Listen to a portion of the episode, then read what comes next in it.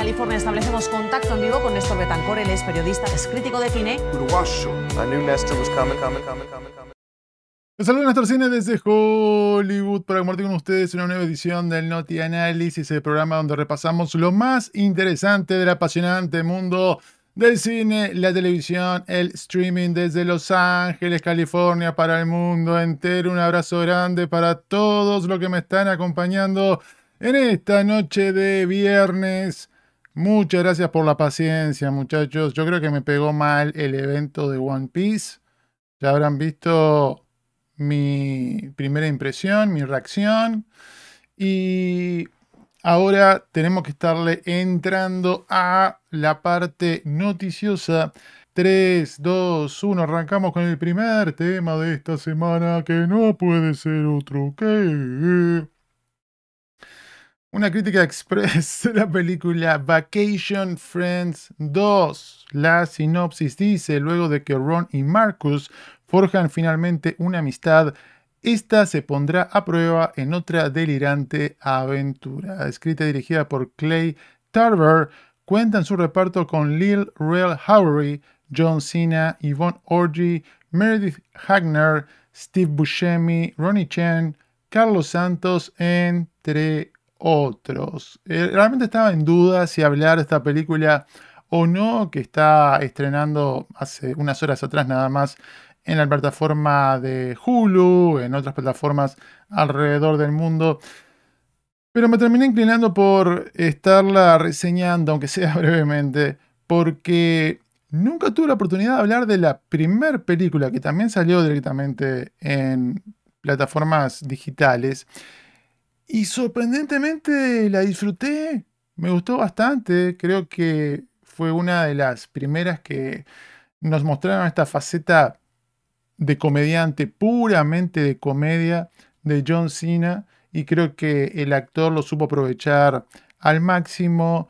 Y también me causó una buena impresión este comediante actor Lil Rel Howery que evidentemente eh, tiene algo de, Kevin Hart pero si está bien utilizado creo que puede estarle aportando mucho a, a una película sobre todo si quiere ser algo divertido, relajado, para apagar el cerebro y dejarse llevar.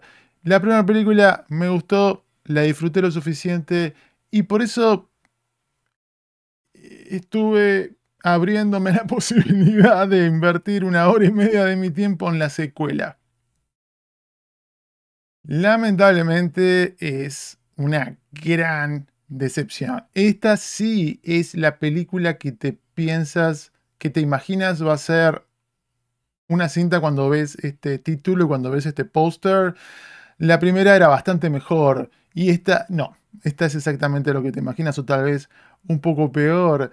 Y realmente no entiendo por qué le dieron a la luz verde algo que evidentemente estaba crudo, porque no creo que haya sido un éxito, obviamente no fue un éxito de taquilla porque no pasó por cines, por lo menos en Estados Unidos, pero ¿qué, qué, número, qué algoritmo los llevó a apresurarse a hacer una continuación? Muchachos, no podemos perder un minuto de nuestro tiempo. Tenemos que hacer la segunda parte. Hay gente que está demandando todo esto porque uno ve la película y se pregunta, ¿no? El libreto, ¿a dónde está? Se siente que es una sucesión de escenas que están estirando a ver ¿qué hacemos? A ver qué pasa. Lo único positivo que tengo para decir que se expande el personaje de este actor Carlos Santos, que lo conozco, no es un amigo, pero es un conocido ya hace unos años, es amigo de, otros amigos eh, puertorriqueños y sé que se ha dedicado mucho en Hollywood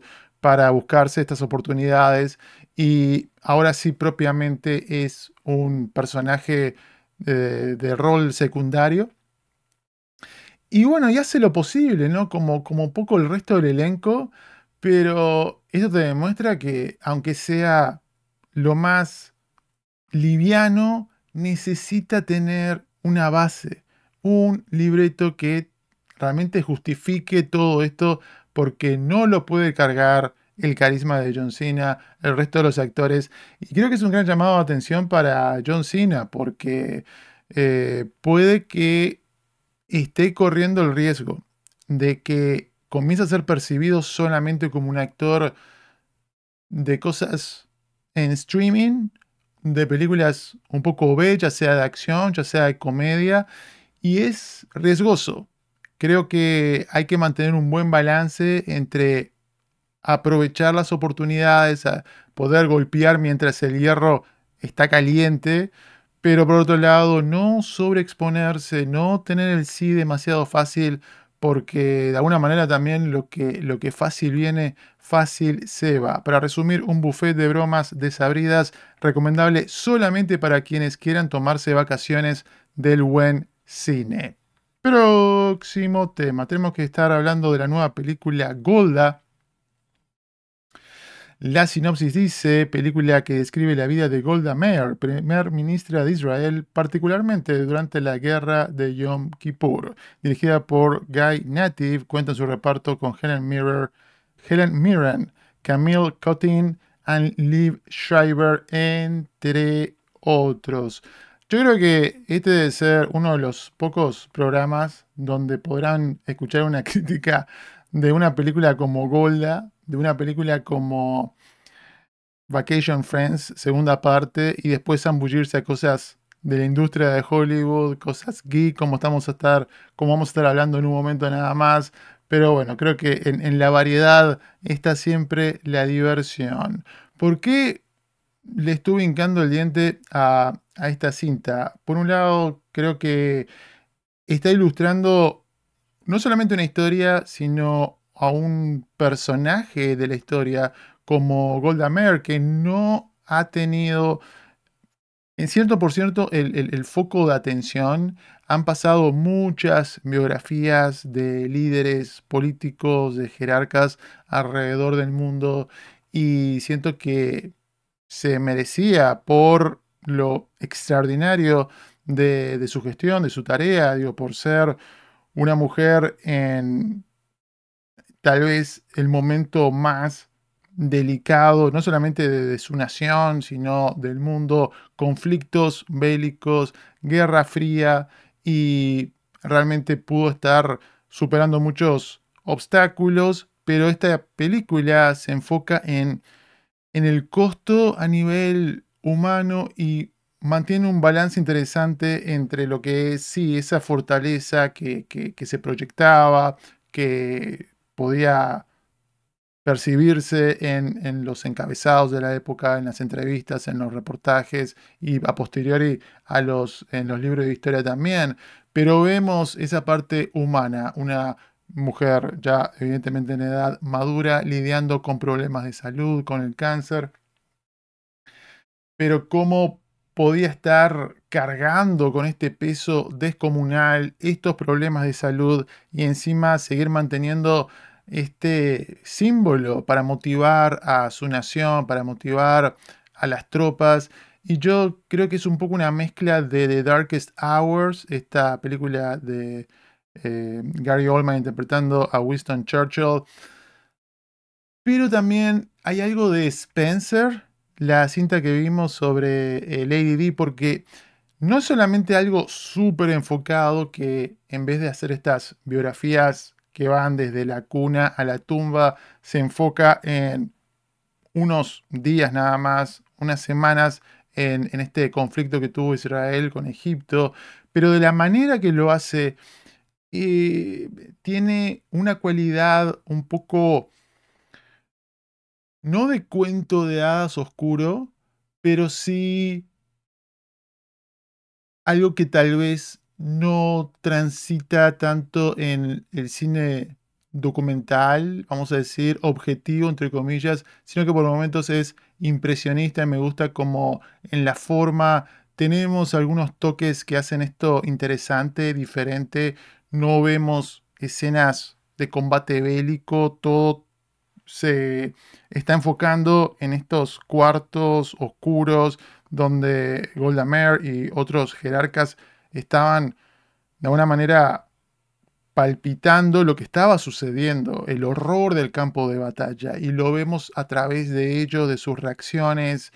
Me gusta lo que se hace con el humo. Golda Meir está siempre fumando y un poco por momentos el humo y la cámara crean esta ilusión como o, comunican esto de guerra, de combate, de una manera evidentemente bastante creativa, pero también sombría. Tiene un poco esta, esta cualidad oscura, sombría la película, ese lado de la guerra que no necesariamente transita en esta cosa de espectáculo, bombas, eh, edificios cayendo, armadas combatiendo y me parece que, explorar ese, otro lado de la moneda es bastante interesante. Evidentemente todo está anclado por una gran actuación de Helen Mirren que posiblemente esté compitiendo en la temporada de galardones. Imagínense el rango que hay que tener para interpretar a, la reina Isabel y a Golda Meir, ¿no? Digo, dos personajes totalmente disímiles. Lo que tenían en común, obviamente, era ser eh, mujeres eh, poderosas, extraordinarias, al mando de, de, sus respectivos pueblos. Para resumir, un retrato sobrio pero contundente de una colosal figura que hizo historia traída a la vida por una dama de oro de la actuación. ¿Qué expectativas tienen con esta cinta? Déjenme saber en los comentarios. Próximo tema. Ok, tenemos que estar hablando, muchachos, de Thor 5. ¿Por qué? Porque aunque algunos de ustedes no quieren saber de nada con otra próxima película de Thor, principalmente dirigida por el señor Taika Waititi, se están escuchando algunos truenos con respecto a una próxima entrega en esta saga del dios del trueno. ¿Por qué? Porque salió un artículo en Screen Rant, en este website, que estaba repasando lo que va a estar publicándose en un libro enfocado en la última película de Thor, Love and Thunder, que va a estar siendo publicado próximamente sobre la película, donde Taika Waititi habla sobre qué podría esperarse en una quinta parte de Thor. Y él dijo, ¿qué queda para hacer? Tiene que ser algo que se sienta como si estuviera continuando con la evolución del personaje, pero aún así de una manera muy divertida. y dándole cosas a las que enfrentarse que se sientan como si estuviesen construyendo sobre obstáculos que no puede superar. No creo que podamos tener un villano que sea más débil que Hela, Siento que necesitamos dar un paso hacia adelante y agregar un villano que de alguna manera sea más formidable. Ok, ok, ok. En cuanto a los villanos, digo, ¿importa a estas alturas? Yo creo que evidentemente eh, Blanchett estuvo elevando no solamente su personaje, sino la película de, de Ragnarok. Pero ya en esta última parte Tuvimos a un Christian Bale que hizo tal vez todavía un trabajo mejor y no pudo estar levantando los otros elementos que le estaban restando a la película, principalmente este libreto y esta dirección de Taika Waititi, que en mi opinión eran excesivamente, no solamente humorísticas, sino un estilo de humor, de sketch de Saturday Night Live, muy improvisado, muy desbalanceado en esto de querer ser algo mientras se burla de eso. Por ejemplo, Deadpool se pasa burlando de las convenciones de las películas de superhéroes, pero igualmente es una película de superhéroes muy divertida, muy eficiente a la hora de alcanzar sus metas. Y acá, de nuevo, salvo los momentos que tenemos a Gord the Butcher inyectándole la oscuridad necesaria para balancear un poco este exceso de azúcar, realmente el resto queda en algo demasiado tontito.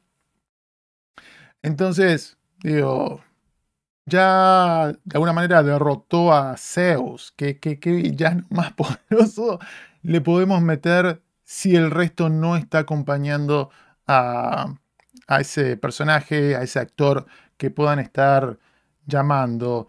Yo creo que la próxima película debe ser dirigida por otro director y creo que ese va a ser el caso simplemente porque no solamente Taika Waititi siento que no está tan entusiasmado cuando estaba haciendo las ruedas de prensa, un poco eh, se mostraba desganado. Hay un video donde los cineastas repasan ciertas escenas en particular con los actores y un poco eh, se, se burlaba de los efectos especiales, como que no habían salido muy bien.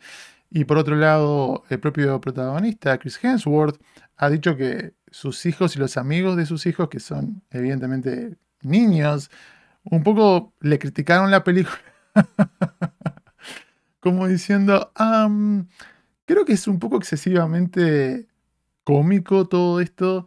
Así que por declaraciones de Chris Hemsworth, yo siento que, va a estar buscando algo un poco más, no necesariamente oscuro, pero balanceado. También ha comentado que, tuvo algunos diagnósticos eh, no del todo positivos con, su salud y siento que el actor posiblemente también por, por las películas que está eligiendo hacer ahora quiera diversificar, quiera sentirse más orgulloso de, de, su legado y cada vez más ha tenido poder dentro de lo que se hace con esta franquicia, que en su momento era entendible, pegar un volantazo en cuanto al tono, porque como yo he dicho varias veces, la gente no estaba sintiendo nada con Thor, con el personaje. Y dijeron, bueno, por lo menos que sientan risa, ¿no? Que, les dé gracia y ya por ahí empezamos a generar algo. Y en lo que tiene que ver con, la taquilla, las películas han, han, respondido, han respondido bien. La última entrega estuvo recaudando 750 millones de dólares alrededor del mundo sin eh, exhibirse en China ni en Rusia, lo cual no estaría fácil, ¿no? tenemos que juntar tal vez todas las películas de super que han salido este año, salvo lo que fue la última de Guardianes de la Galaxia, ¿no? Para, para empezar a ver estos, estos números. Así que aparentemente todavía hay, hay apetito del público. La pregunta es, ¿qué tanto daño habrá hecho esto, porque más allá de que los números acompañaron, la respuesta de crítica fue inferior, la respuesta en parte del público fue menos efusiva también. Así que yo creo que lo más sensato es para Taika Waititi eh, dar un paso al costado y que algún otro director, escritor le esté encontrando una beta un poco diferente. ¿Quién podría ser ese director? Yo creo que Kenneth Durana ya hizo lo que, lo que podía hacer con la primera película que me pareció ok, aceptable. Yo creo que disfruté más la segunda película porque era un poco más audaz en esto de mezclar fantasía y ciencia ficción. Y más allá de este toque audiovisual de Kenneth Durana, no siento que, tenga mucho más para decir en esta saga. Muy posiblemente, si hay un cambio de director, el próximo sea también eh, australiano, con respecto, digo, también por, por el actor, porque hasta ha trabajado con George Miller en la nueva película Furiosa.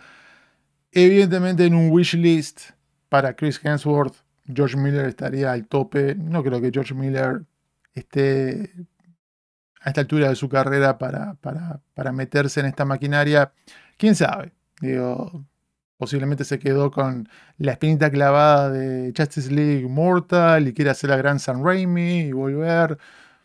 Mm, signo de interrogación. Pero hablando de alternativas, existiría la posibilidad, tal vez, si quiere hacer algo más oscuro, que se vaya por una directora como Jennifer Kent, la realizadora de Babadook, evidentemente una de las mejores películas de horror de los últimos tiempos. Hizo The Nightingale, un drama realmente brutal, que igualmente demuestra sus dotes como, como cineasta. Pero yo voy a tirar, voy a, voy a tener unas, unas fichitas, unas fichitas y me voy a jugar con esto. Si se hace una película de Thor 5, que recordemos oficialmente no está en desarrollo todavía en el MCU, si, si tenemos esa película y si hay un cambio de director, yo apuesto que va a ser Lee Whannell. Lee Whannell, como ustedes saben, amigo, socio de James Wan, lo estuvo acompañando en diferentes eh, películas desde sus comienzos, lo que fue So, más adelante con la franquicia Insidious, él mismo dirigió una de esas películas para después estar entrando en un género un poco diferente como fue Upgrade y esta excelente película de Invisible Man, El Hombre Invisible. Supuestamente está en algunos proyectos ahora, eh, haciendo un, remake de, La Dispón Verde, eh, explorando lo que es la serie de televisión de Upgrade, pero yo creo que está para grandes cosas. Ha mostrado tener esta eh, diversidad a la hora de los proyectos que puede estar llevando adelante y si James Wan pudo dar la nota con Aquaman, ¿por qué Lee Wenel no hacer lo propio con una película de superhéroes? Y creo que sería un, un fit bastante interesante, porque como yo siempre digo también, esto de talento entre Marvel Studios y DC también por momentos se parece a lo que es el mundo del fútbol. No necesariamente los equipos más poderosos llevan a los jugadores que, que ellos estén realmente necesitando en algún momento, sino que también se lo llevan para que no lo tenga rival, ¿no? Y yo creo que Lee Wennell es un talento más que interesante que James Gunn debe tener en su, en su lista a considerar de directores y me parece que será una, una buena movida que lo estén llevando para el MCU, para esta película o tal vez para alguna otra cinta. ¿Qué les parece a ustedes muchachos? ¿Son solo truenos? ¿Hay algo? ¿Les parece que tiene sentido continuar con la franquicia de Thor? Que evidentemente sería la primera que tiene una quinta entrega con un personaje en particular. Déjenme saber en los comentarios. Próximo tema. Ok, ok. Llegamos a el tema jugosito, jugosito, jugosito. ¿Por qué? Porque como ustedes saben, Dune nos estuvo dejando. No, no. Fear is a mind killer. ¿Qué pasó con Dune? Estuvo postergándose para el próximo año, saliendo de su fecha del mes de noviembre, pasando siete meses en el futuro a el 15 de marzo del 2024. Esto estuvo alterando el calendario que tenía el estudio Warner Brothers porque esa era la fecha de la próxima película de Godzilla y King Kong, de New Empire. Entonces la estuvo moviendo al 12 de abril, a esa cinta del universo de monstruos. Y después la película animada del Señor de los Anillos, La Guerra de los Rorim, pasó de esa fecha, el 12 de abril, a el 1 de diciembre del año que viene. Por un lado, eh, se anuncia eso y por otro lado, de una manera también se confirmaría que no, no estarían hoy por hoy, por lo menos, moviendo otras películas de Warner Brothers que estaban en duda, como la segunda parte de Aquaman, como eh, esta nueva versión del color púrpura, pero obviamente todos los estudios se reservan el derecho para estar haciendo cambios según cómo esté la situación. ¿Por qué sucedió todo esto? Evidentemente por la huelga, cuando se anuncia lo de la huelga, cuando llega la huelga de escritores y después la de actores. Yo les decía, ¿no? No solamente hay que esperar postergaciones para, películas que se están filmando, por ejemplo, la nueva de Deadpool, que evidentemente ahora va a necesitar más tiempo, películas que todavía no se habían comenzado a filmar, como fue eh, la nueva versión de Blade, pero también películas que se filmaron, pasaron por postproducción, están terminadas, pero no tienen al elenco para estarlas promocionando. Y eso es muy importante. Yo estoy seguro que Barbenheimer no hubiese sido un fenómeno tan potente si no hubiesen tenido los respectivos estudios la posibilidad de promocionar la película con esos actores, sobre todo cuando se tiene un elenco tan no solamente talentoso, pero también eh, popular. Y no se puede sobreestimar el poder de no solamente lo que se invierte en marketing, pero también estar haciendo toda la parte de publicity, como se dice, de los medios de comunicación. Y eso hasta en la concepción de algunas películas ya está construido. Esto de que, oh, sí, vamos a hacer esta película y vamos a llevar a este elenco porque saben que ese elenco, por lo menos en los papeles, los va a ayudar a vender la película. Pasa mucho con animación, digo, actores que no son tal vez conocidos o, especializados en la actuación de voz, son contratados no tanto porque sean la mejor opción o la opción más barata para interpretar a los personajes, sino porque después a posteriori van a poder vender la película mejor que algunos actores de voz que no sean tan conocidos. Y acá tenemos que hablar brevemente de lo que estuvo pasando, o de alguna manera no pasando con el tema de la huelga, y está totalmente conectado una cosa con la otra en materia eh, fechas también, ¿no? Estos días teníamos esta negociación con el sindicato de, escritores que se vuelve a pinchar todo y horas más tarde Warner Brothers anuncia esta postergación que ya se había rumoreado antes, lo habíamos comentado hace unos días atrás. Hay algunos rumores que tal vez no fue necesariamente el estudio de Zaslav que empujó esto, sino que la compañía productora Legendary que también evidentemente son los responsables de la, película de Godzilla de King Kong, y recordemos que tuvieron eh, graves problemas, hasta fueron a la parte legal Legendary con eh, Warner Brothers por los cambios que se habían hecho en la administración anterior, durante la pandemia y todo eso, donde sienten que ellos se vieron perjudicados al estar tirando algunas de sus películas day and date al mismo tiempo en la plataforma de HBO Max y en las salas de cine se ve que ahora dijeron no nos van a hacer lo mismo. Entonces es posible que, por ahí haya venido un poco más la, la, presión para estar pateando esto para, para más adelante y tratar de recoger la mayor cantidad de dinero posible cuando finalmente todo esto se estrene. Pero Realmente fue lamentable descubrir cómo este esperanzador acercamiento entre el sindicato de escritores de libretistas con los productores estuvo cayendo delante de nuestros ojos, porque luego de haber tenido algún contacto inicial para restablecer conversaciones, finalmente se juntaron, pero principalmente por el lado de los escritores, ellos dicen que fue una movida, una jugarreta de los productores para llevarlos a sentarse en la mesa.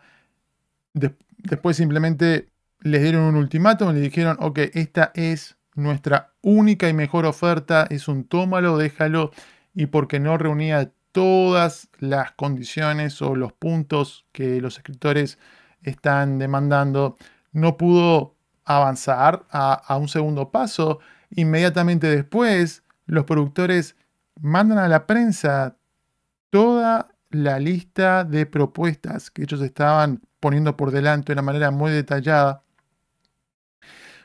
potencialmente haciendo algo ilegal, porque supuestamente cuando tenemos estas eh, batallas de, dos facciones en pugna y una de ellas va, va a la huelga, lo que se estipula es que tiene que negociarse en buena fe y este tipo de maniobras que están apelando no solamente a quedar bien los productores frente al público, sino también quedar, hacer quedar mal a los, los líderes que están negociando por el lado de los escritores con los propios miembros del WGA.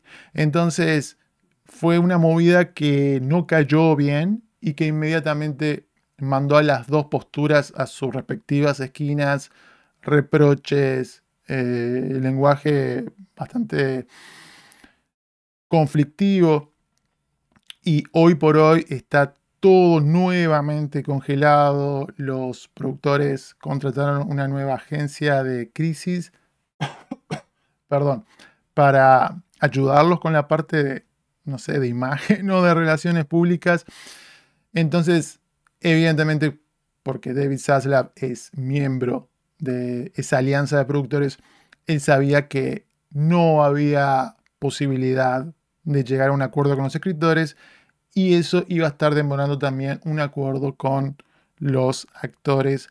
Así que esto nos está comunicando que por lo menos de un lado del conflicto no hay expectativa para que esto se resuelva de acá a ya entrado el mes de octubre. Vamos a ver qué pasa, vamos a ver cómo impacta esto también a la hora de el Oscar y los otros premios que están en ese ecosistema de la temporada de galardones. El primero, como es ya tradición, los Globos de Oro, unos pocos días después, el Critics' Choice. Eso va a ser en enero. En enero también supuestamente va a ser la nominación del de, Oscar para después en marzo tener una entrega de premios. Realmente a estas alturas no entiendo cómo eso puede estar manteniéndose tomando en cuenta que por el lado de la televisión ya el M anunció que también pasó para el próximo año y va a ser un caos absoluto. Em, porque además los estudios van a querer recuperar el tiempo perdido a la hora de filmar. Y esta, este parate habitual de, oh, vamos a parar por las fiestas a fin de año y también por la temporada de galardones, digo, creo que los tiempos se van a estar acortando también. No sabemos qué va a estar pasando por ese lado, pero supongamos por un momento que sí se van a mantener esas fechas, que no se va a correr como fue en su momento con pandemia todas estas ceremonias.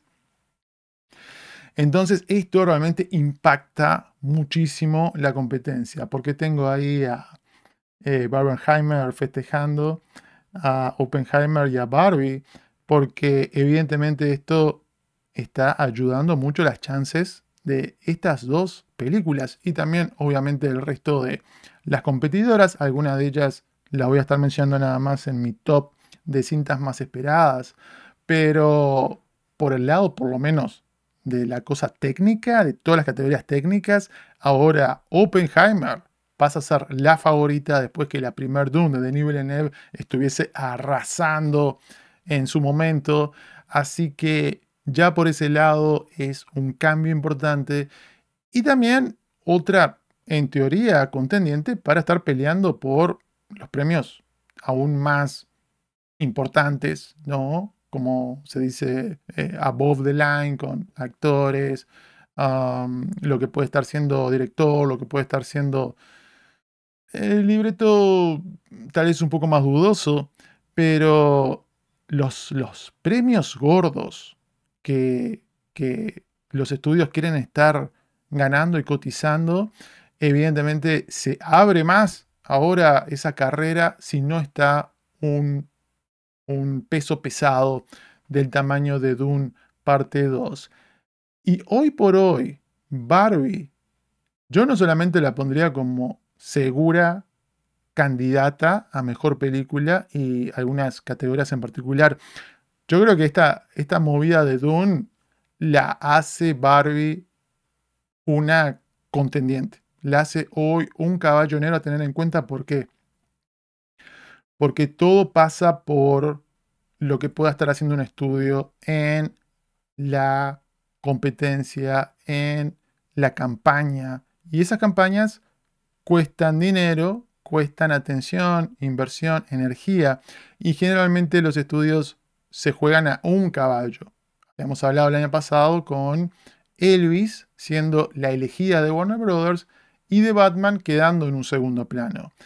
¿Qué iba a pasar si teníamos Dune? Ahora esa iba a ser la opción primaria y después Barbie, oh, un poquito secundario. Y ahora Barbie, por toda la plata que hizo, por lo que está generando todavía el día de hoy, ¿no? Y esto, de estar pasando diferentes récords y ya es la película de Warner Brothers más taquillera de toda la historia en Estados Unidos y Canadá muy pronto de ser lo mismo a nivel global.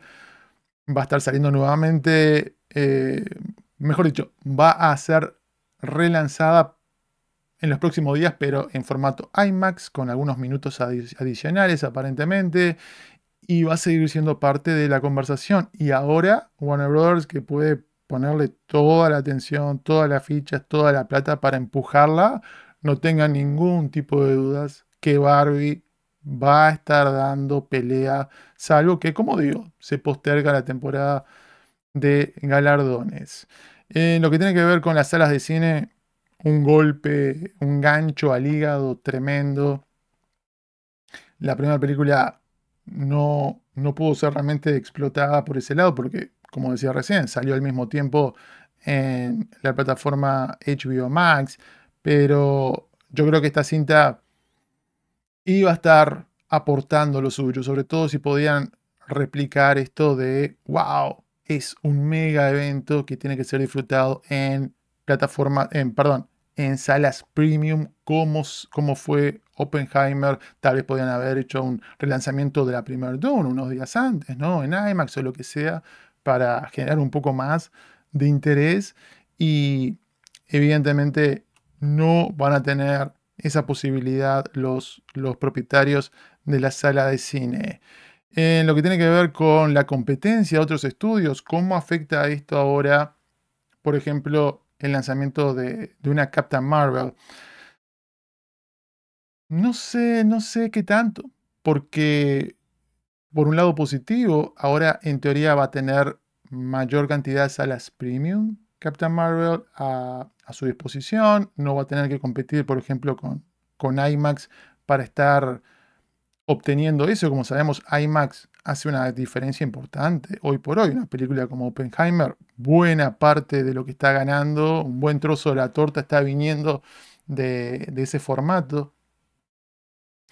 Y yo creo que también Marvel Studios, al igual que Warner Brothers, tienen ganas de sacárselas encima a estas dos películas que me han preocupado, como ya he comentado, ¿no? Aquaman, de los Kingdom, de Marvels. Yo siento que por la cantidad de reportes negativos a su alrededor, eh, no van a poder estar replicando lo que había sido el éxito de sus primeras partes. Ambas pasando los mil millones de dólares en un contexto totalmente distinto y tal vez, tal vez eh, Disney prefiera que, que no tengan a, los actores haciendo promoción. Digo, lo único que vimos a Brie Larson hablando al respecto fue en la D23 Expo, donde se hicieron todas las entrevistas que han originado esta cosa alrededor de Blancanieves.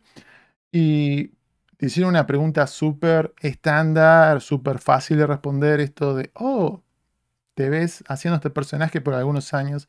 Y Brie Larson respondió, no sé, no sé si la gente quiere, no sé. Hay gente que no quiere, pero, pero Brie, tranquila, digo, no, no, no lo lleves está un lado negativo, digo, vamos, vamos a darle para adelante, ¿no? Para arriba, pum para arriba. Así que posiblemente, posiblemente eh, Captain, eh, perdón, de Marvels se mantenga y no, no haya que estar esperando algún, algún cambiazo por ese lado, pero a estas alturas es bastante difícil hacer pronósticos demasiado rígidos. ¿Qué les parece a ustedes todo esto, muchachos? ¿Cómo les afecta a nivel personal no poder disfrutar de esta película de Denis Villeneuve? Déjenme saber en los comentarios.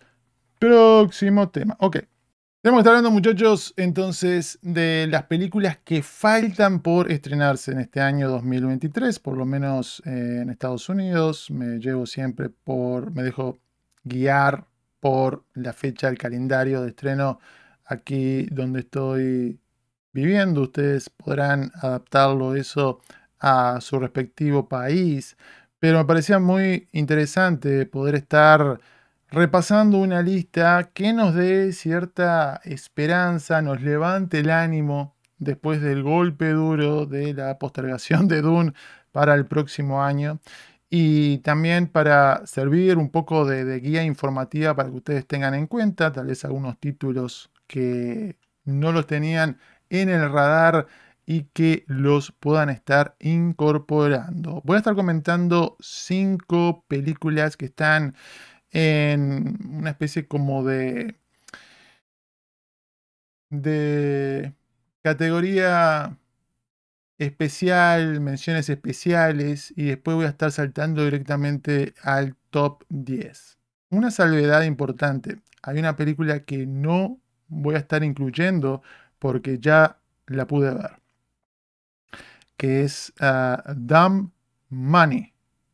Dumb Money.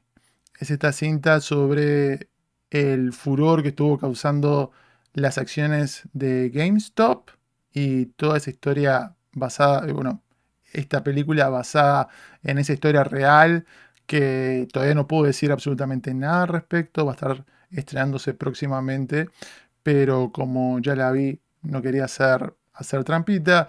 Si no conocen eh, demasiado respecto, les digo la hipnosis, es una historia de David contra Goliath que estuvo cambiando el guion de Wall Street y cuenta en su reparto con América Ferrera, Shailene Woodley, Sebastian Stan, um, Paul Dano también, dirigida por Craig Gillespie. Así que tremendo, tremendo elenco. Tienen que tenerla en el radar, pero como digo, como ya la vi, no forma parte de este top. Primer mención especial, antes de saltar ya directamente a el ranking con gráficos y todo eso, brevemente, una película que se llama Lisa Frankenstein, que me pareció realmente muy interesante, eh, que cuenta la historia de una muchachita que reanima accidentalmente un cadáver victoriano a fines de los años 80. Es una comedia con, toques de horror escrita por Diablo Cody, que realmente ha realizado algunos de los mejores libretos de los últimos años, lanzada por Focus Features, le ve alguna posibilidad seguramente de, premios. Así que hay, que hay que tenerlo en cuenta. Otra cinta que se llama All of Us Strangers, que es eh, una fantasía romántica protagonizada por Andrew Scott y Paul Mescal. También cuenta su reparto con eh, Jamie Bell y Claire Foy. Y está dirigida por Andrew High realmente más que interesante, basada en una novela de Taichi llamada, así que ténganla en cuenta, se llama All of Us Strangers. Sumo un tercer lugar de la mención especial a Foe, eh, salió el trailer hace pocas horas, interpretada por Saoirse Ronan y Paul Mescal, y cuenta la historia de una pareja que tienen que estar lidiando con lo que genera esta oportunidad de que uno de ellos eh, se vaya al espacio y evidentemente transita en, la ciencia ficción, el drama. Me parece muy interesante por el talento involucrado, pero también es curioso lo tanto que se parece, por lo menos en apariencia, a lo que fue este episodio, el primer episodio de Black Mirror de la temporada anterior. así que tal vez eso le, resta algún punto, pero si ven el trailer sospecho que les va a estar llamando la atención. Estamos con la cuarta mención especial para Ferrari, que sale el 25 de diciembre. Fow sale el 6 de octubre. Lisa Frankenstein no tiene fecha, pero All of Us Strangers sale el 22 de diciembre, fechas para Estados Unidos. En la Navidad, como digo, sale Ferrari, la película dirigida por Michael Mann, con Shelley Woodley, Adam Driver, Sarah Gaddon, Penelope Cruz, evidentemente la historia de Enzo Ferrari, que hay que estarla viendo, aunque no sea fanático de los autos. Y estuve considerando poner esta próxima película en el top, pero no sé, creo que no me llama tanto la atención como las otras, que es Poor Things, la película de Yorgos Lanthimos, que cuenta su reparto con Emma Stone, Mark William Dafoe, entre otros, y se ve muy quirky, esta fantasía que lleva el condimento, esta sazón muy particular de el director de, Lobster, um, Favorite y, muchas otras, eh, Dogtooth, etc.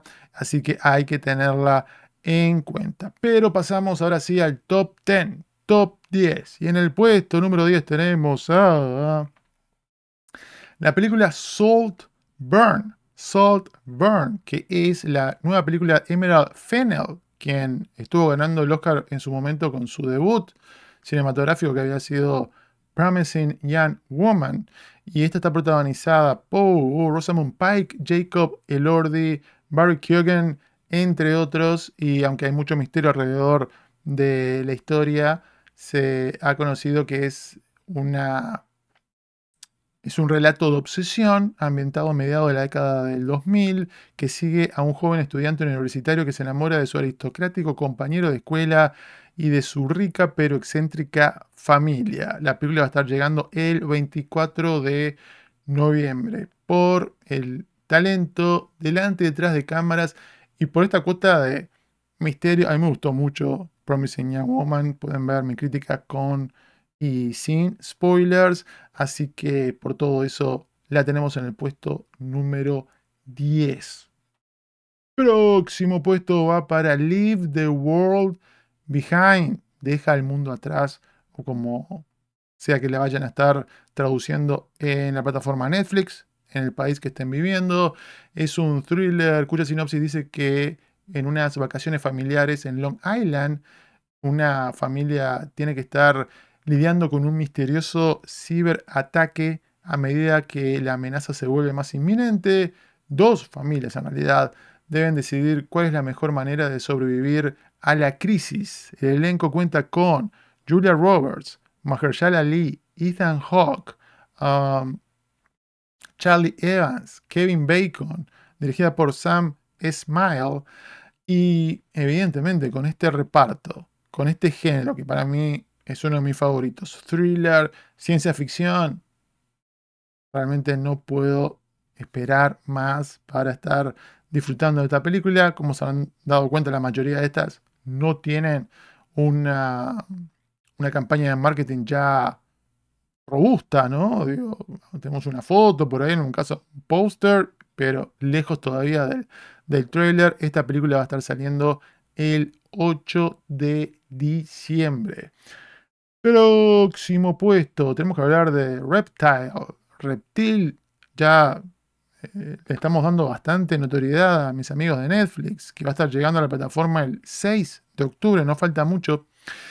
Y la sinopsis dice que tras el brutal asesinato de, un, de una joven agente inmobiliaria, un detective intenta descubrir la verdad en un caso en el que nada es lo que parece. Tremendo reparto, Benicio del Toro, Justin Timberlake, Alicia Silverstone, interesante. Eh, Matilda Lutz, también que tuve la oportunidad de, de, entrevistarla en su momento, dirigida por Grant Singer. Vi el trailer y realmente me pareció espectacular. Parece una mezcla de Sicario con Gone Girl. Y evidentemente ya eh, eso se presenta como un combo más que interesante me encantó realmente el avance, un thriller de misterio oscuro, bien actuado, buenos actores. Esperemos realmente que pueda estar cumpliendo por lo menos mis expectativas. Pasamos al próximo puesto, Equalizer 3. Soy un hombre simple con simples placeres. No me juzguen. Néstor, ¿cómo vas a poner esta por delante de la de Yorgos Lanthimos. Realmente me gusta esta franquicia. Me gustaron las dos películas anteriores. A la segunda parte creo que, se le pegó demasiado duro. Pedro Pascal tenía un rol importante como, como antagonista. Y ahora tenemos un cierre aparentemente de esta saga de El señor Denzel Washington con Antoine Fuqua cuya sinopsis dice que desde que abandonó su vida como asesino del gobierno, Robert McCall eh, se encuentra viviendo en Italia, pero continúa con su misión de impartir justicia a los oprimidos. Está contando nuevamente con, con este talento delante y detrás de cámaras, ahora sumando a Dakota Fanning, haciendo un poco una, reunión con Denzel Washington después de Man on Fire. Y el avance realmente me, me gustó. Vamos a tener escenas de acción bastante cool. Y voy a tener la oportunidad de ver esta película muy pronto, el próximo día, lunes. Lunes, lunes, lunes. El miércoles veo La Monja 2. no va a estar siendo parte de este ranking la segunda parte de Nun. Ustedes saben que yo disfruté la primera película. Creo que soy el único. Creo que soy el único fan de la primera de Nun. Pero pronto van a tener reacciones de estas películas. Pasamos al próximo puesto número 6 para La Sociedad de la Nieve, Society of the Snow película que va a estar llegando a finales de año a la plataforma de Netflix, luego de que esté saliendo en algunos festivales como el de Venecia. Eh, como ustedes ya sabrán, está contando de manera ficcionalizada la historia real de la tragedia de los Andes, cuando en 1972 un avión de la Fuerza Uruguaya, de la Fuerza Aérea Uruguaya, estuvo cayendo en, esa parte del cono sur del continente y evidentemente desatando una de las situaciones más extremas que, han marcado la, historia de, los accidentes, los accidentes aéreos. Y habíamos tenido hace unos años atrás la versión hollywoodense de Alive, de Viven, y ahora tenemos algo un poco más auténtico, si se quiere, de la mano de Juan Antonio Bayona, uno de mis directores favoritos que tuve el placer de entrevistar en algún momento. Y por la temática que obviamente me toca realmente muy de cerca, he tenido la oportunidad de, interactuar en persona con, algunos sobrevivientes de la tragedia de, los Andes y obviamente nos toca profundamente a todos los, los uruguayos y que ha tenido ecos recientemente hasta en la cultura popular, ¿no? Uno solamente tiene que ver el primer episodio de Yellow Jackets para darse cuenta que, oh, me parece que se estuvieron inspirando en parte con, lo sucedido. Así que por, por todos esos condimentos no podía estar faltando en mi ranking. Pasamos al top 5, top 5. Estamos listos para saltar 3, 2, 1. Tenemos que estar hablando de Rebel Moon. Se coló el señor Zack Snyder en el puesto número 5 con esta película que estábamos eh, discutiendo, compartiendo impresiones del primer avance hace un par de días atrás. Nada más, muy buen elenco, Sofía Butela, Jaimon Honsu, uh, Charlie Hannam, Anthony Hopkins. Lo, lo habíamos repasado el día anterior, la parte audiovisual realmente espectacular. He escuchado algunas reacciones negativas con respecto al, avance, diciendo que son nada más una seguidilla de postales disparadas en forma tipo metralleta sin ton ni son, que no están contando una historia con un comienzo, un medio, un final. No sé, yo creo que eso tiene que ver con, las expectativas de cada uno. Van a ser dos películas larguísimas. La primera va a estar llegando el 22 de diciembre a Netflix y creo que lo que tenemos que estar esperando de una épica sci-fi de Zack Snyder hoy por hoy es que tenga su sello, su impronta en lo que tiene que ver con lo audiovisual y después el resto evidentemente es importante, pero el primer trailer tal vez no necesariamente tenga que estar vendiendo todo eso. Le llamaron teaser trailer, que era bastante largo, pero recordemos, vimos momentos, imágenes, flashes de dos películas que también van a ser extensas y el director ya ha prometido un director's cut que va a ser todavía más largo, pero fue suficiente para estar comprando confianza en mí y ponerla en el puesto número 5. Nos vamos al próximo lugar que es el 4 con The Killer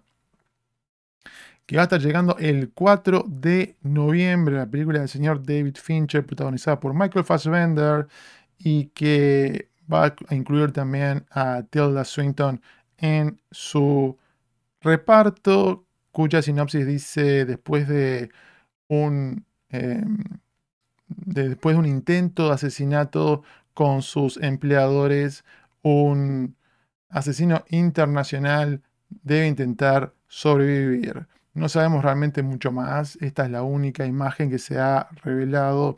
Interesante para volver a ver a Michael Fassbender, ¿no? Bajo el foco principal. Va a tener otra película también de, Taika Waititi en los próximos meses que se llama Next Gold Wins. Es una especie como de comedia que cuenta los eh, hechos reales de la selección nacional de Samoa, una, de estas islas de Samoa, no me acuerdo qué, qué Samoa exactamente, pero no ha tenido un lugar preponderante en los últimos años, así que ojalá que, que sea un regreso triunfal porque es un actor evidentemente muy talentoso, pero este puesto lo gana principalmente el director. El puesto número 3 va para Napoleon, que conquista el podio de este ranking, la cinta de Ridley Scott, protagonizada, como saben, por el señor eh, Joaquín Phoenix. Y realmente me impresionó, me impactó el avance que nos mostraron en la CinemaCon. Se lo comenté en su momento. Después vimos una versión muy parecida eh, siendo lanzada en la campaña de marketing con el primer trailer. Y evidentemente ver a un, director como Ridley Scott yendo a este lado épico, que más allá de que esté haciendo una secuela de Gladiador, ya podemos reconocer en esta película de Napoleón algunos de esos toques, gran escala, batallas, este, bueno, más allá de que evidentemente Joaquín Phoenix estuvo en aquella película con Russell Crowe. Este lienzo tan, tan grande en el cual eh, Ridley Scott va a estar contando esta historia, más allá que la película, después de que pase por los cines, va a terminar en la plataforma de Apple. Y parece que va a estar teniendo lo suficiente también para competir por premios importantes. Más que interesado, entusiasmado con este proyecto. Ahora nos acercamos, ustedes ahora están sacando cuenta, ¿no? Ah, pero entonces ya faltan un par de películas que seguramente van a estar. La gran pregunta va a ser la 1 o la 2. Ya le doy la respuesta. Puesto número 2 para Killers of the Flower Moon. Killers of the Flower Moon. ¿Saben ustedes? Ustedes saben lo que a mí me mata, lo que a mí me asesina en este momento, es que esta película no tenga un póster oficial. Me parece terrible ya, ya estuvo en festivales de cine, ¿no? Estuvo en Cannes, ya hubo gente que tuvo la posibilidad de ver la película y no tiene un póster. Todos los pósters que vean de Killers of the Flower Moon son pósters de fans o no sé, algo negro con el título y nada más. Digo, Apple, ¿qué pasa? Llámenme, yo les hago un póster. Mándenme unas fotos y denme un par de días que yo le haga un póster, no pasa nada. Pero falta realmente poco para que ya llegue a las salas de cine. Va a estar saliendo el 20 de octubre, o sea, menos de dos meses para que salga una película que ya se estrenó en festivales y no tenga un póster. Lo tenemos a Leonardo DiCaprio acá en esta, en esta foto que hemos usado por varios meses y realmente me parece algo curioso. Pero como les decía recién con Napoleón, cuando veo el trailer en la cinema con esta película, quedé eh, súper entusiasmado, más de lo que uno tiene que estarlo por uno de los mejores directores con vida. Pues tuve la posibilidad de ver una conversación en vivo entre eh, Scorsese y Leonardo DiCaprio dentro de, este evento en Las Vegas. Evidentemente se nota todo el dinero que Apple le, estuvo dando, más allá que la película primero va a tener su paso por las salas de cine un relato a gran escala, un proyecto de pasión inspirado en, hechos reales y esta cosa muy de épica americana que evoca parte de la filmografía de Scorsese, lo que hizo principalmente enfocándose en el mundo de, del AMPA en la costa este de Estados Unidos, con cosas también como There, There Will Be Blood y un relato, un cuento que se siente súper vibrante, potente y estoy listo para procesar todas estas horas. Si lo hicimos con eh, The Irishman en su momento, acá estamos, Marty. Dámelo todo. This is cinema. This is cinema. Puesto número uno para The Creator algunos te dirán, Néstor, ¿cómo vas a dejar a el genio de Martin Scorsese en el segundo puesto, Ridley Scott en el tercer puesto, David Fincher en el cuarto puesto y vas a poner por delante esta película de Gareth Edwards? Y la respuesta es que no es un ranking de las películas que yo creo que van a ser mejores. Es un ranking de las películas que yo más ganas tengo de ver en este momento. Y el único parámetro que, me guía es esta situación imaginaria de que un domingo de mañana está lloviendo, hay por alguna razón extraña eh, mucho tráfico, me llaman por teléfono y me dicen, Néstor, venite ya que en 45 minutos empieza X película. Y a cuál yo le diría, estoy ahí ya mismo y salgo corriendo como un loco, como Mad Max para verla. Y cuál le digo, ah, ¿sabes qué? Gracias, pero me espero, me espero unos días más. Me espero unos días más, no pasa nada. No. No. Quiero ver The Creator ya mismo. Parezco un loro repitiendo lo de CinemaCon, pero también vi el primer avance en cine. Yo no, no tenía mucha idea de esta película. Había escuchado, había leído a la pasada. Oh, Gareth Edwards está haciendo algo. Ok, fantástico. Pero nos tiran este avance de una película que se ve espectacular en la parte de los efectos especiales. No le está pidiendo a, a ningún otro blockbuster más pomposo, con mayor presupuesto.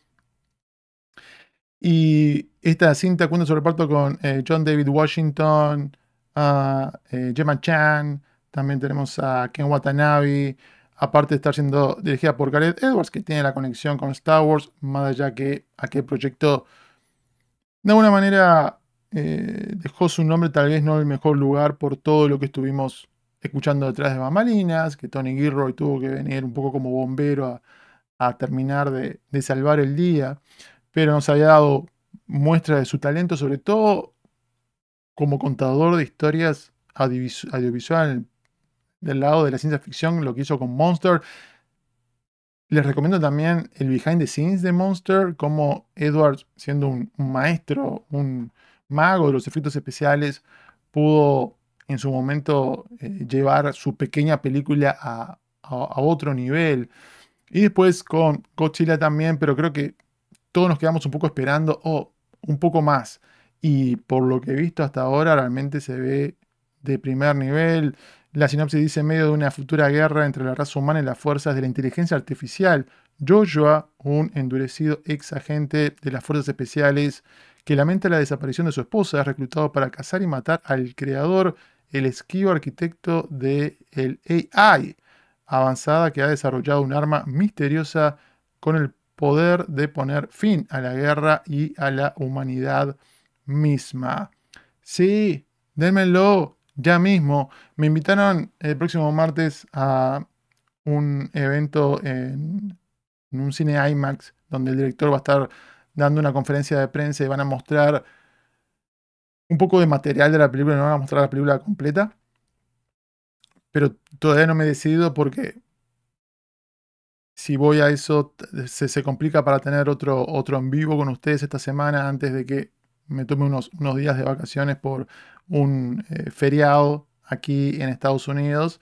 Así que no sé si decir que sí. Y por otro lado, creo que me dolería mucho ver solamente unos minutos, unos 20 minutos, unas pocas escenas y que te corten así que te dejan ¡ah!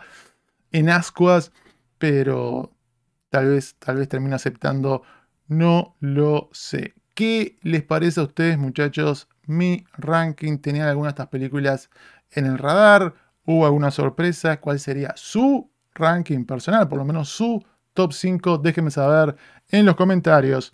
Ahora sí, los invito a estar compartiendo sus impresiones, sensaciones en la sección del chat. Les mando un abrazo grande para los más de 150 que me están acompañando. Muchas gracias por la sintonía. Le pedimos al huevo que nos asista, que nos ayude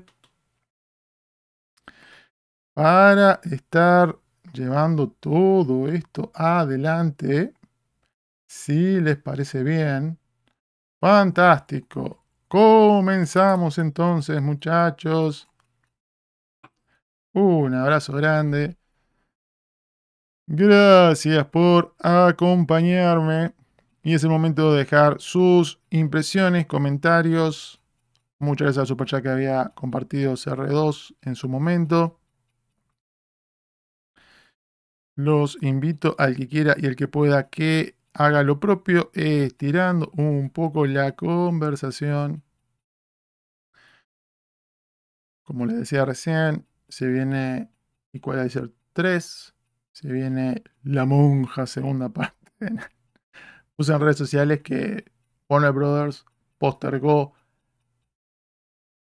Dune 2, pero mantuvo Nan 2, o sea, close enough, ¿no?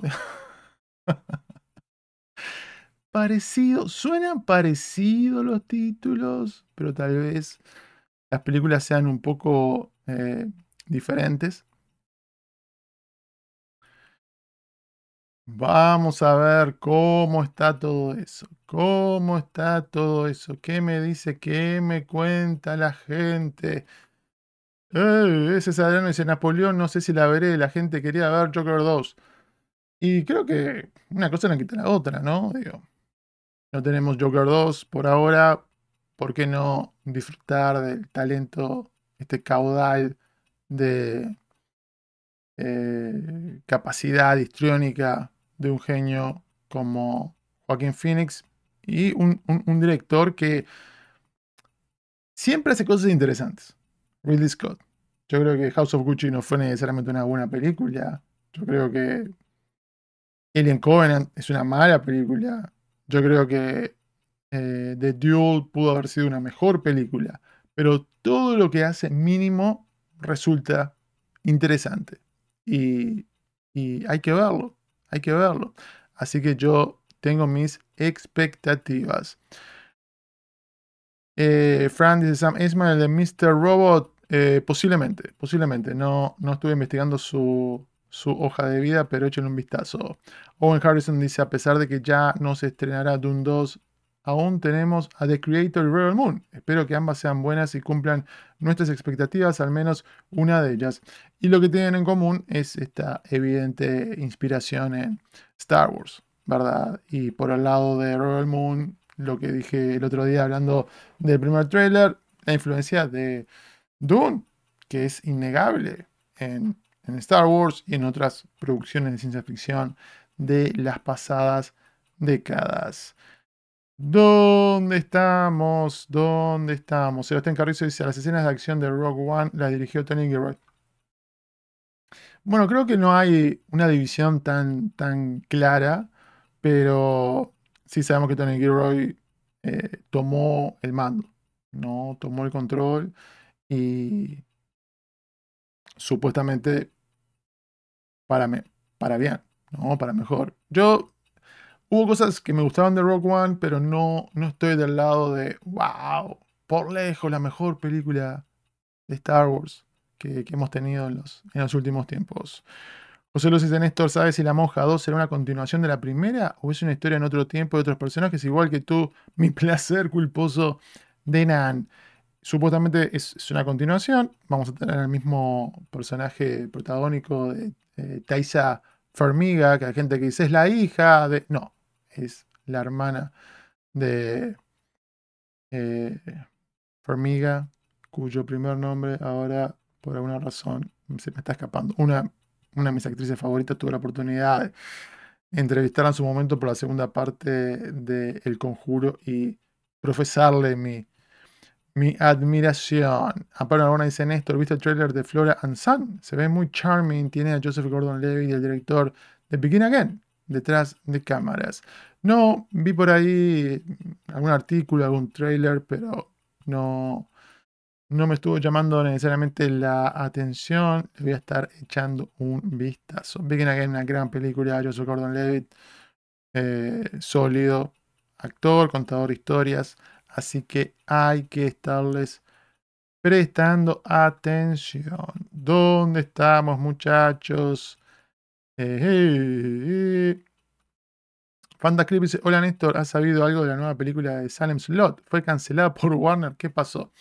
Interesante la pregunta Fantasclip porque yo no sé qué diablos pasa con esta cinta.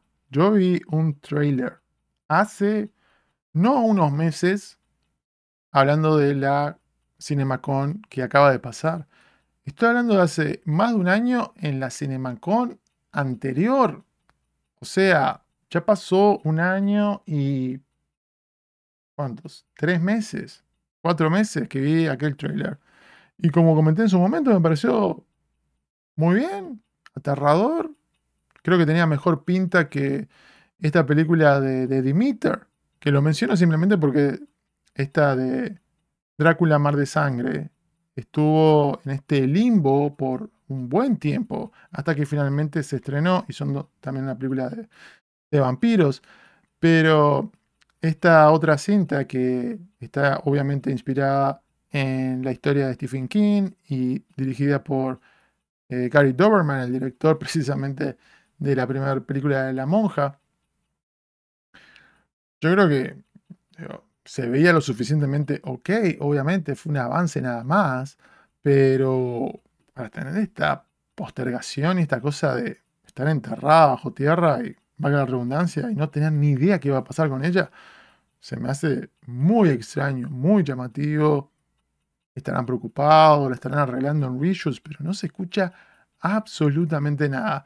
Tal vez hubo algún plan para lanzarla a esta altura del año, pero vamos a tener cierta competencia en la parte del horror.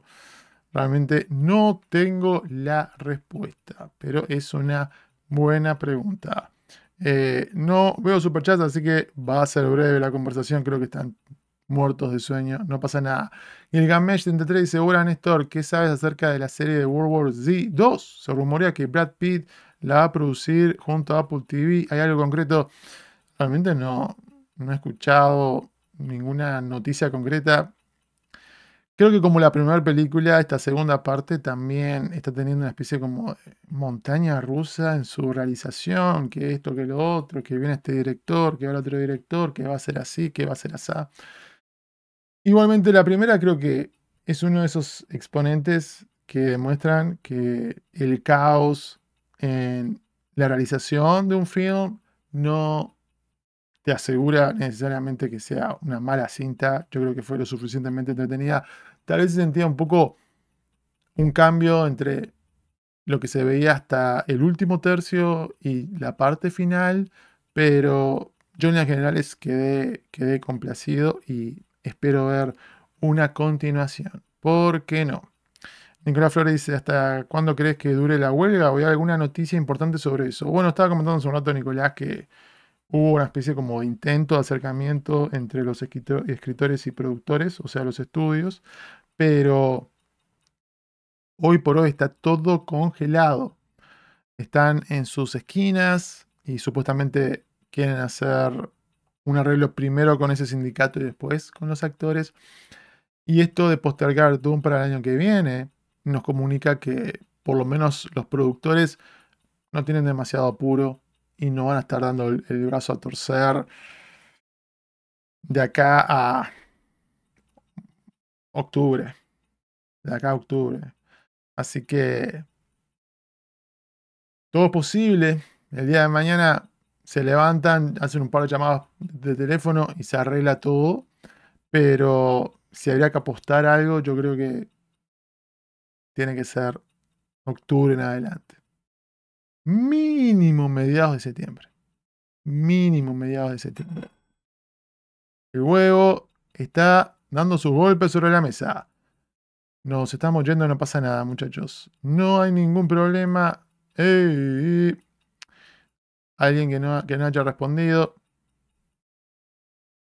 Alguien que no haya respondido. Giro 90 y Serra lo veo dedicándose a la música, tocando con su banda. Saludo para Israel Miller. Ah, David dice: Hola Néstor, saludos. ¿Se sabe algo de la película de James Mangold con Timothy Chalamet interpretando a Bob Dylan?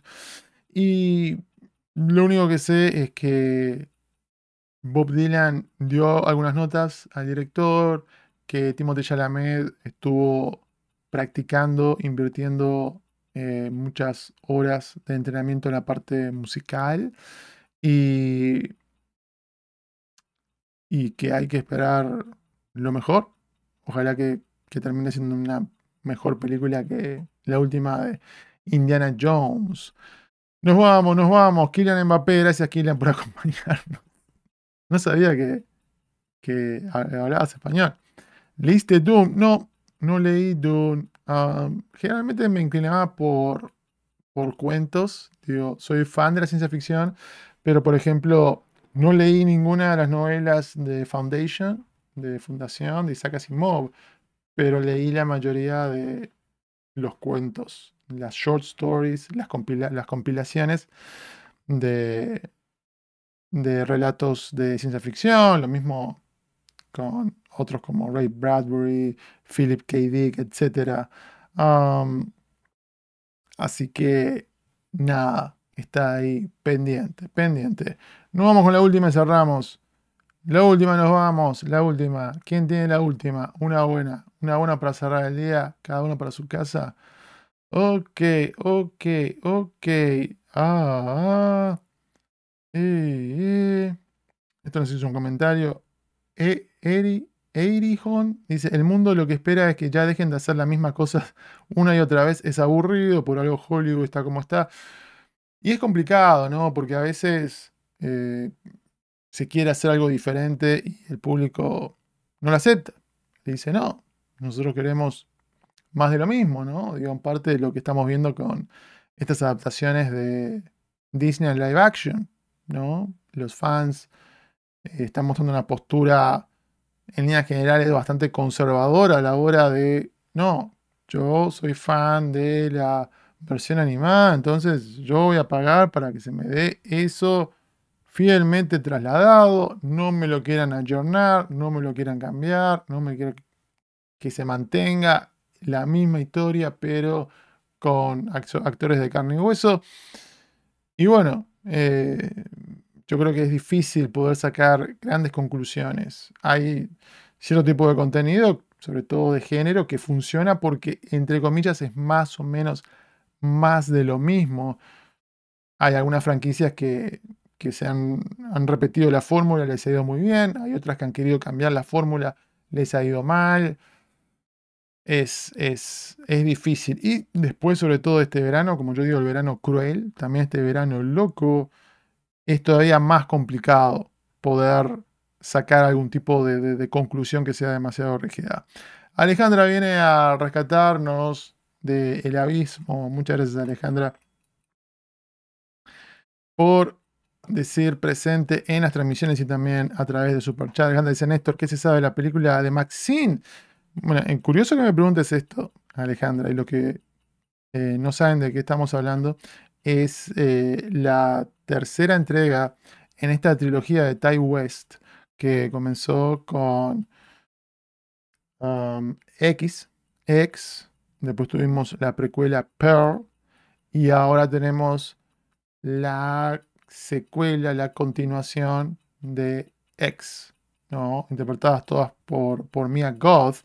Y estoy esperando con ansias tener la posibilidad de verla. Lo único que se lanzó en su momento fue un eh, title treatment, una especie como de presentación del logo, ¿sí? onda años 80, y el título de la protagonista, el personaje de Mia Goth, se llama Maxine, pero con 3X, no triple X haciendo referencia a su trabajo en la industria de cine para adultos, la estuve chequeando para asegurarme de que no va a estar saliendo este año. O sea, esta definitivamente va a estar supuestamente para comienzos del próximo año, pero ya hoy, si tengo que hacer una lista, mi más esperada del 2024, seguramente Maxine esté ahí cerquita, cerquita, cerquita. Más media dice, es cierto que Warner Bros. ocupó Oh, que usó inteligencia artificial en los ajustes de Blue Beetle, no, no he sentido absolutamente nada al respecto. Film Project dice, me da curiosidad cómo Jafar Jackson va a estar al lado de actores con experiencia en el biopic de Michael Jackson. Incluso le pueden robar la película, será interesante eso. Um, yo creo que son esos casos muy particulares donde se acepta, vamos a decir entre comillas, que tengamos a alguien con, poca experiencia en, en la actuación porque trae algo sobre la mesa que es tremendamente único, ya sea en la parte física, en algún talento para el canto, lo que sea, o está interpretando a alguien de la vida real, como es este caso, y necesitaban a alguien que fuera parecido a Michael Jackson en su etapa joven, y es tremendamente complicado porque por muchas razones fue alguien único, así que yo creo que va a estar siendo apadrinado eh, desde el vamos. Ya saben que va a necesitar un poco más de, respaldo, de ayuda, pero si él le puede aportar lo que necesita la historia de él, que el resto de alguna manera le robe el foco, entre comillas, a la hora de, oh, ¿quién da una mejor actuación? Creo que eso hasta de alguna manera es un, es un positivo y no un negativo. No, muchachos, estén pendientes. La próxima semana bastantes eh, reacciones y mínimo vamos a tener un noti análisis. Los invito a, seguirme en las redes sociales, siguiéndome como Néstor en Twitter y también en TikTok. Estamos en TikTok no me dejen solo, muchachos. Por favor, como desde Hollywood en Instagram, en Threads, denle like al video, suscríbanse al canal activando la campana y dejen su comentario porque la conversación cinéfila geek es lo más interesante. Hasta la próxima. Chao. Muy pronto crítica de One Piece. Vi el primer episodio, pero supuestamente me van a mandar toda la temporada a comienzos de la próxima semana. Así que reacciones, críticas y más en el canal. Nos vemos. Chao.